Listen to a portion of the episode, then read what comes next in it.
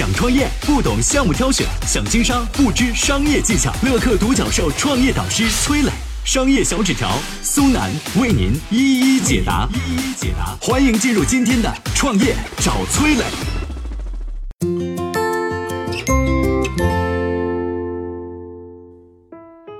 占据全球无人机市场百分之七十的份额，大疆是如何做到行业第一的？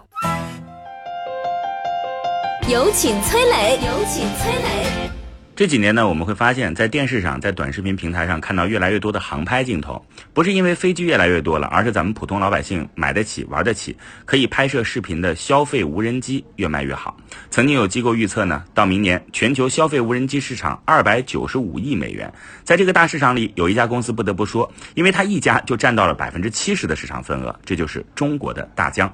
二零一五年，美国权威杂志《快公司》评选出了十大消费类电子产品创新型公司，大疆。是唯一一家中国本土企业，在谷歌、特斯拉之后排列第三位。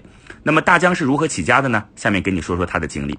大疆成立于二零零六年，一开始公司只有五六个人，在深圳的一家民房办公。后来呢，因为他们做的无人机稳定性很好，销量开始慢慢的往上涨。到二零一零年，香港科技大学向团队投资了两百万，也正好赶上了空域市场不断开放的大环境，大疆可谓是一日千里。在二零零九年到二零一四年间，大疆的销售额以每年两到三倍的速度在增长。到二零一五年，大疆在全球消费级无人机市场的份额达到了百分之七十。一九年中旬，大疆发布了一款新产品，叫机甲大师。外形看起来呢像一个小坦克，可以用手机直接手动操控，也可以对它进行编程，让它自己完成攻击判定。更厉害的是呢，这个小东西不仅有红外线射击功能，还支持实体水晶弹射击，完全可以上场打一个小比赛。乍一看呢。这是一个小玩具，但是里边的技术难度可不小。如果没有核心技术的支持啊，几乎是不可能做到这么智能和灵活的。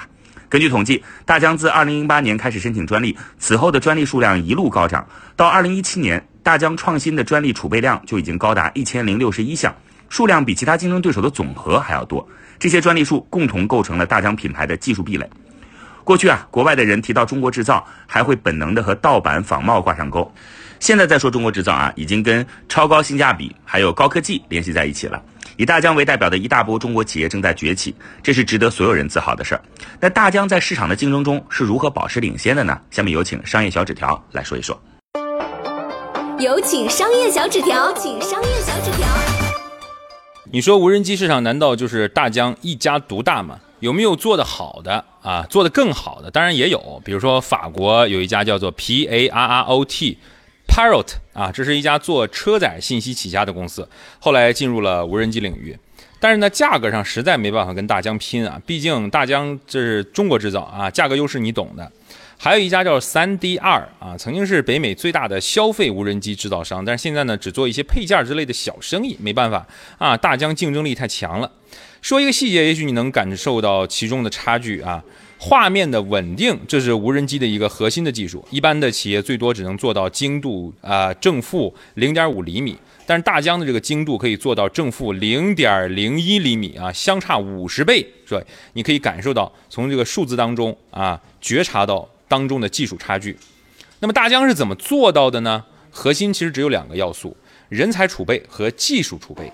哎，几乎所有的公司之间的竞争啊，最后拼的都是人才和技术啊。大疆这方面呢，相对来说做到了极致，他们几乎垄断了国内飞行领域的所有顶尖人才，挖人那是都是啊不计成本、毫不犹豫的啊。还有就是大疆设计了一个研发机制，称作叫预研一代啊，预研就是预备的预啊，预研一代，还有应用一代、降价一代，啥意思呢？就是一边开发最新的型号，一边销售最成熟的型号啊，然后再降价处理旧型号，哎。你看，这样不仅可以保持新品的不断迭代，保持行业领先，还能用低价去打压对手啊！所以经过多年的积累呢，大疆成为了世界无人机领域的头牌，也顺理成章了。有一点值得思考啊，中国古人两个人见面非要抱拳行礼，对吧？啊，打架之前啊，不是，呃，切磋之前啊，来个抱拳礼。这个抱拳一般呢是左掌盖住右拳，因为一般人都是右手出拳嘛，是吧？盖住它啊，意思是我不带攻击性啊，我把拳头给盖上了。你看，刻意降低自己对他人的威胁，让别人和自己舒服的相处，这是咱们中国古人的传统智慧。现在呢，如何主动降低自己的威胁性，让其他的国际企业更放心的使用自己的产品呢？如何找到自己的抱拳礼呢？这是每一家要走国际路线的企业都需要去思考的事儿。我曾经呢跟很多创业者沟通过，发现创业者最大的痛点就是缺少资源、缺少链接。于是呢，我们创立了创业者社群“乐客独角兽”，现在啊已经有三万多人了。有人在这找到了创业机会，找到了客户、渠道商、投资人。下拉手机屏幕，在节目简介里边有我的个人微信号，我在社群等你。中国企业的困境是什么？中国制造如何才能够走得更久更远？有请崔磊，有请崔磊。前面说了啊，大疆在国际市场取得的成绩，这自然值得我们骄傲。但是国产品牌想要真正做到国际化，还有很长的路要走，不仅是技术上的，还有格局上的。最近我听到一个事儿挺震惊的，下面给你说说怎么回事啊？最近有一家美国公司告大疆侵权，原来这家公司啊叫道通，也是一家做无人机的，总部呢在深圳。他们不仅是同行，还是老乡。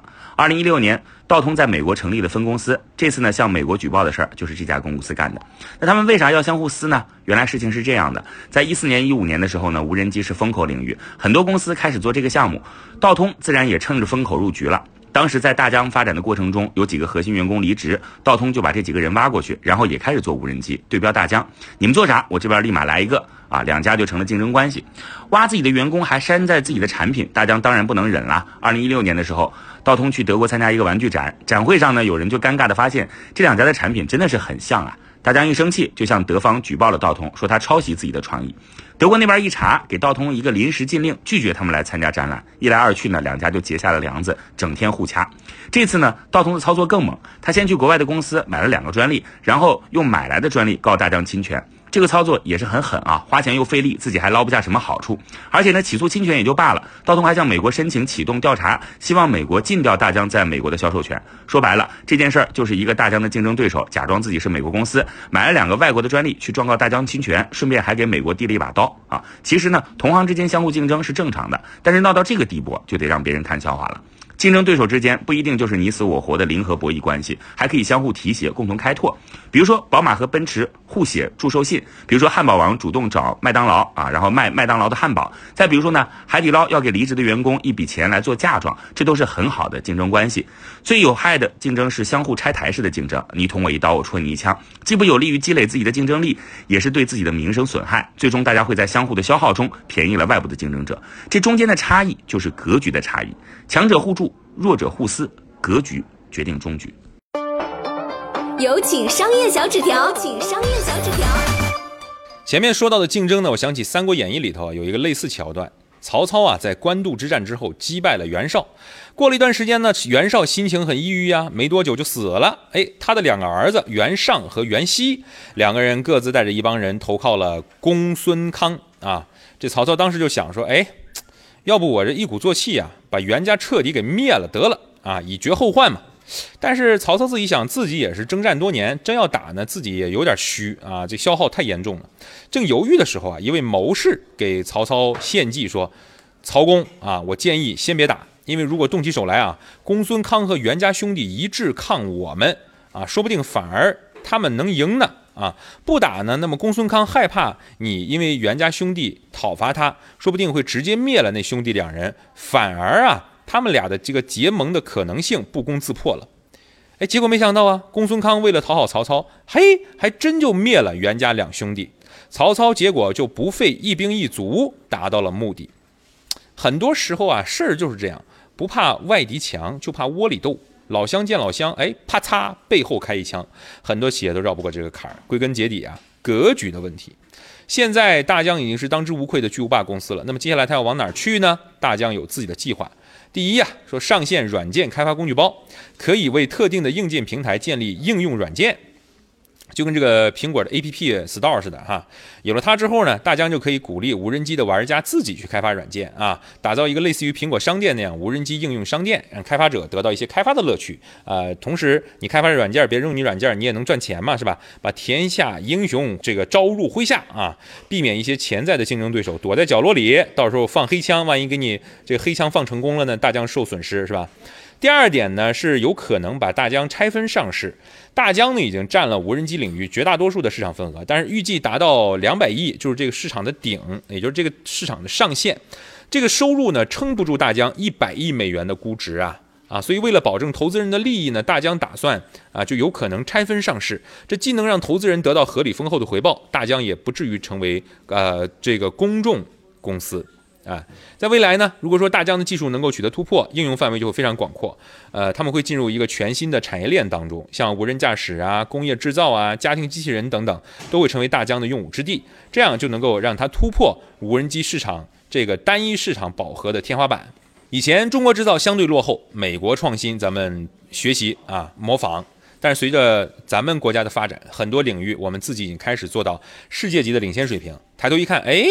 没有模仿对象了啊！同行之间互相竞争学习成了主要的进步手段，所以一个国际性的企业转变自己的格局是非常要紧的事儿。